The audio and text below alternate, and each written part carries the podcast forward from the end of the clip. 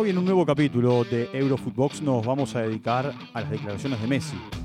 También, por supuesto, a el Barcelona que juega su partido en Kiev por la Champions. Y no podemos evitar meternos en el despido de Nuno Espíritu Santo, el técnico de Tottenham. Pero hay algo que para el mundo mexicano es importante, porque Raúl Jiménez marcó para Wolverhampton en lo que fue victoria 2 a 1 ante Everton y para Raúl, para Raúl Jiménez, para el jugador mexicano, para el delantero, fue el gol 50 jugando con eh, el equipo inglés. Así que de esta manera arrancamos Eurofootbox. Esto es Eurofootbox, un podcast exclusivo de Footbox.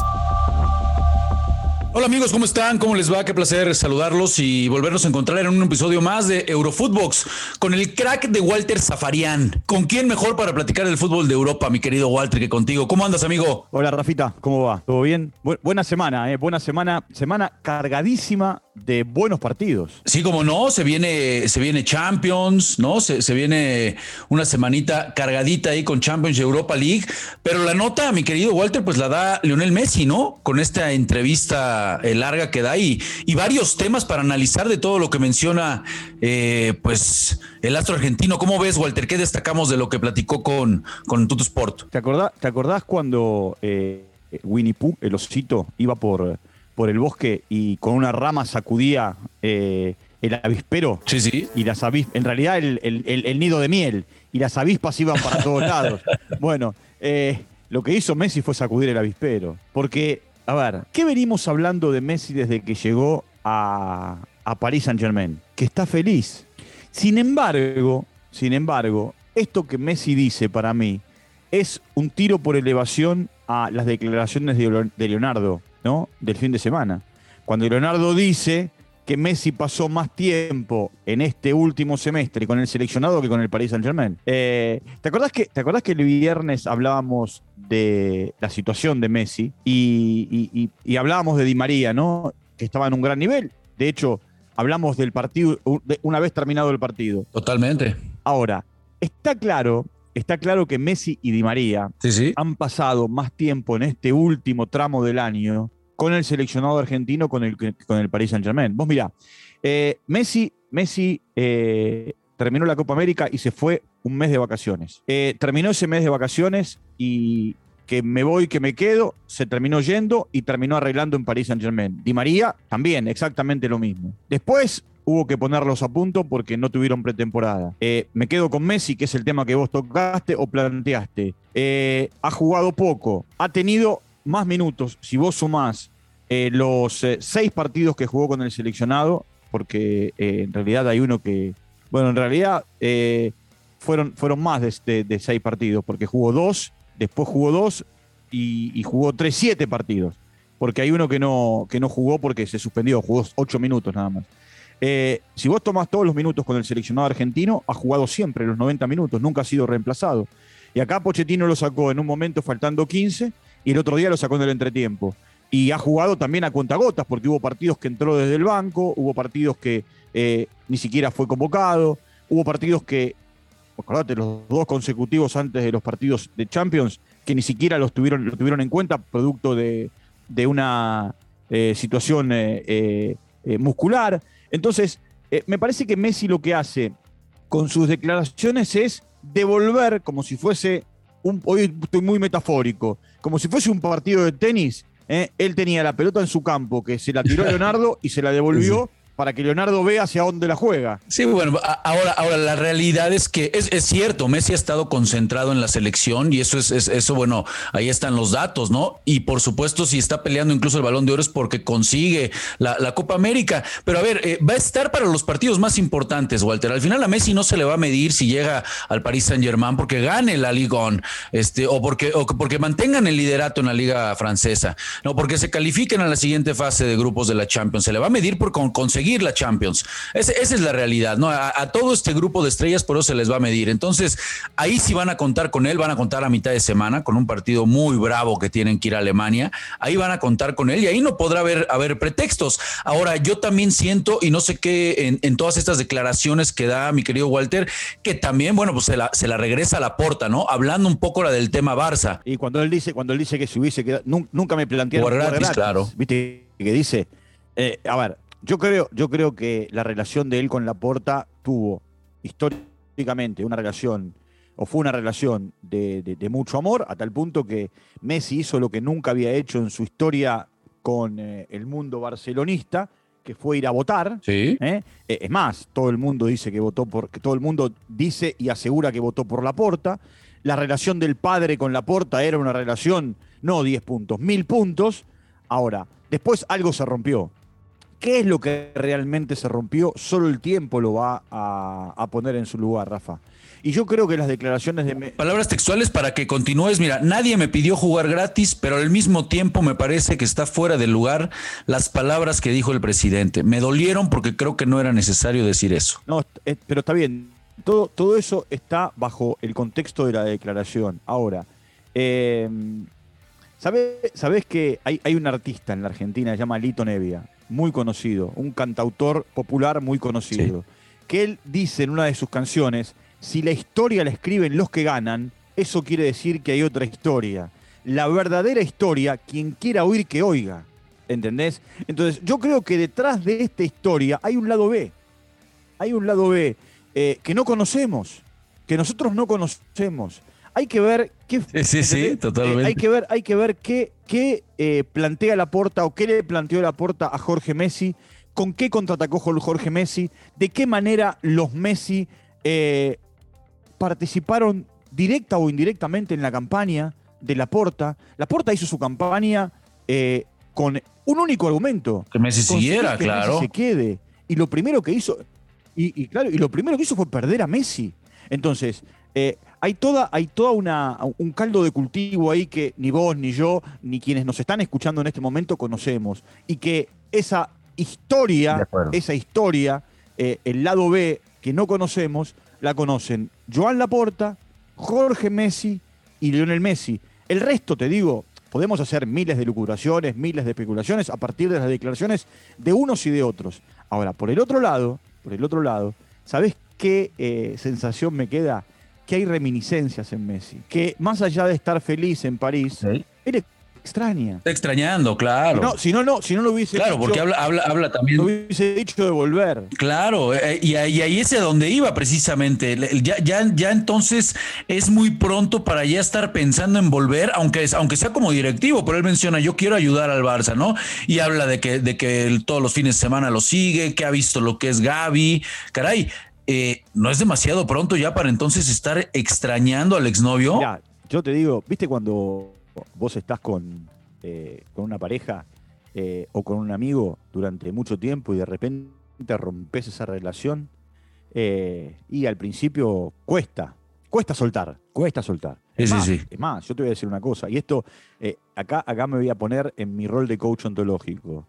Eh, hay que acompañar, no, pero en serio hay que acompañar al otro al que a que suelte. No, de acuerdo, hay mucha gente que no suelta de por vida, ¿eh? que vive aferrada, mirá que la palabra aferrada es una palabra muy fuerte, hay mucha gente que vive aferrada a, a situaciones de las que no podrán salir ni pudieron salir nunca. Claro, totalmente. Bueno, pues eh, ojalá y no sea la situación de, de, Leo Messi, ¿no? Suena muy temprano ya para, para esto, por supuesto, pero bueno, ya, ya se habla de una posible gira del adiós. Ahora, en torno al Barcelona, le viene una semana brava, ya hablábamos, mi querido Walter, de la Champions. Bueno, pues tiene que ir a jugarse un partido, prácticamente una final de vida o muerte, este, contra el Dinamo de Kiev, una plaza bastante, bastante complicada. ¿Cómo, cómo es este partidito que tiene a mitad de semana?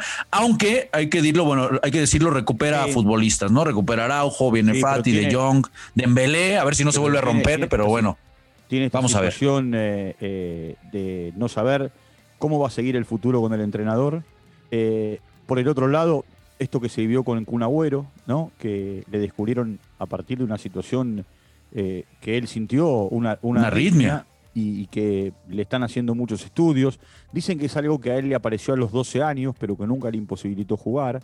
Eh, una situación rara se vivió, ¿no? Porque cuando eh, la gente se agolpó en el hotel de, concentración de Barcelona, la gente, los hinchas ucranianos, gritaban por Kuman, por Puyol y por Messi.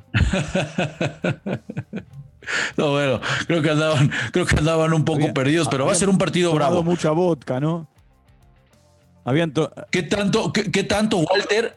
¿De qué tamaño sería el fracaso si se quedara, ya no digamos fuera de la Champions, fuera incluso hasta de puestos de Europa League? Sí, bueno, a ver. Bueno, ahorita está fuera de conference. hoy, hoy, hoy, hoy, está, hoy por, por, por, por tabla de posiciones está fuera de Conference League, que no está ni entre los ocho primeros. Bueno. El gran problema, ¿sabes cuál es?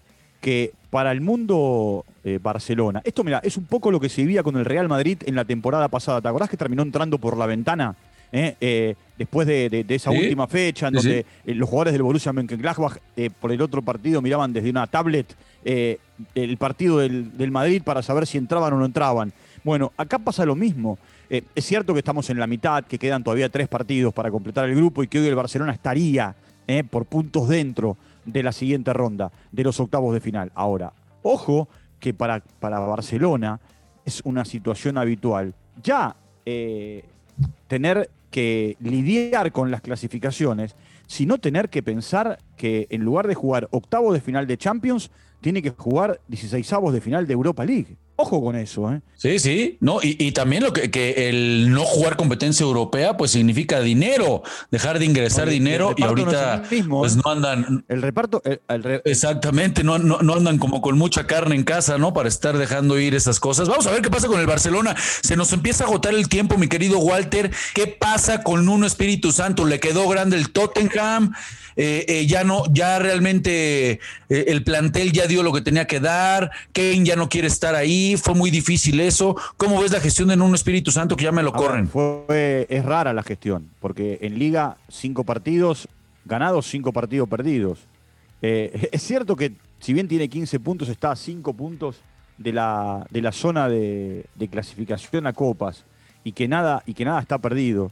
el Tottenham pasó de un a ver, ¿te acuerdas que el viernes hablábamos de la situación de Pochettino, de los vestuarios? De Pochettino, de, claro, lo que consiguió. De, un, entre comillas, eh, componedor barra mano blanda como Pochettino a un duro como Mourinho.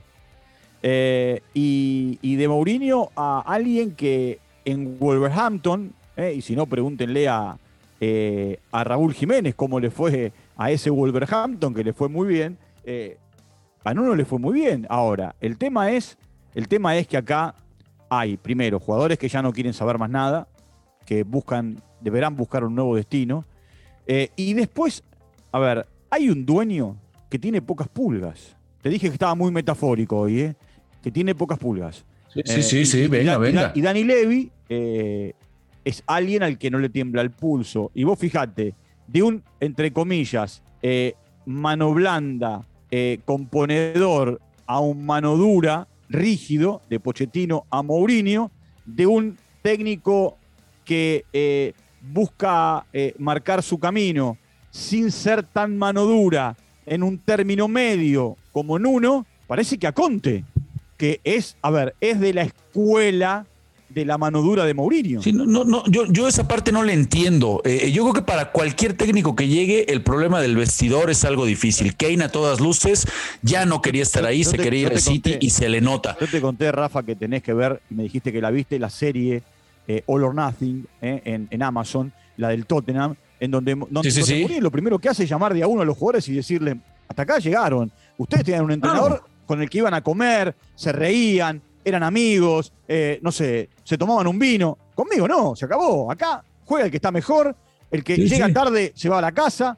Eh, y, con Conte me parece que vas a encontrar una situación como esa. Ahora, de los cuatro años de Pochettino a los 17 meses de, de Mourinho, a los 10 partidos de Nuno, eh. ojo que la paciencia de Levi también se acaba. Sí, se, acaba y además, y además de los contrastes en las personalidades que ya mencionabas, también en la manera de entender el fútbol, porque nada que ver, nada que ver agua y aceite, tanto Mourinho con uno Espíritu Santo como ahora regresar a lo de Conte, pero en fin, vamos a ver qué termina sucediendo con este equipo del Tottenham. Difícil, ¿eh? Para el que llegue no va a ser, no va a ser eh, tarea nada sencilla.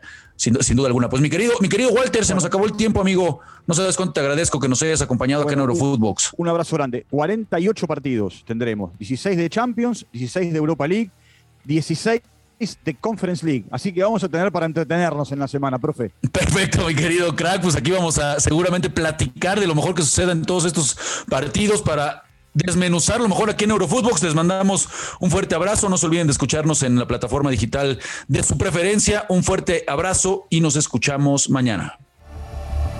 Esto fue Eurofootbox, un podcast exclusivo de Footbox.